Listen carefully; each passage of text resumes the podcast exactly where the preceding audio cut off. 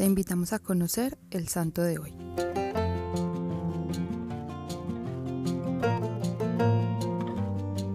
Hoy conoceremos la historia de San Pascual Bailón, un franciscano con tanto amor por la Eucaristía que fue nombrado patrono de las asociaciones eucarísticas. Pascual nació en Aragón, España, el 16 de mayo de 1540, en la Pascua de Pentecostés. De ahí viene su nombre. Desde muy pequeño fue enviado a pastorear. El dueño de la finca en la que trabajaba decía que el mejor regalo para Pascual era permitirle ir a la Santa Misa un día de la semana. Para Pascual el trabajo como pastor era perfecto, podía aislarse con su rebaño y aprovechar para meditar y orar. Alcanzaba a ver desde el campo la torre de la iglesia. En el momento de la elevación sonaban las campanas y Pascual, al escucharlas, dejaba lo que estuviera haciendo y se arrodillaba para adorar a Jesús. A los 18 años intentó entrar en el convento franciscano de Santa María de Loreto, pero fue rechazado por su juventud. Su jefe le ofreció adoptarlo y hacerlo su heredero, pero el joven Pascual tenía clara su vocación. Sería franciscano, y lo logró en su segundo intento. En 1564 se convirtió en novicio.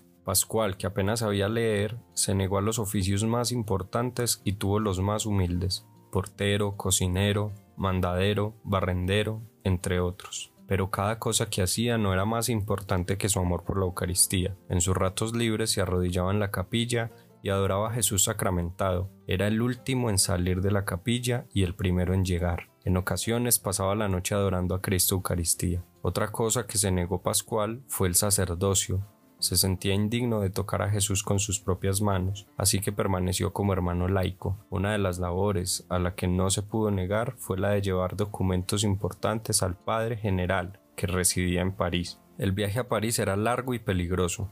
Corría el riesgo de ser asesinado por los calvinistas, una corriente protestante. Con frecuencia Pascual era golpeado e insultado. En una ocasión estuvo a punto de morir apedreado por haber tenido una discusión sobre la Eucaristía. Al regreso de uno de sus viajes a París escribió una colección de frases para demostrar la presencia de Jesús en la Eucaristía que llegó a manos del Papa y le valió el apodo de Serafín de la Eucaristía. Una de las diosidencias de esta historia es que Pascual nació el día de Pentecostés, 16 de mayo de 1540, y murió el 16 de mayo de 1592 en la fiesta de Pentecostés.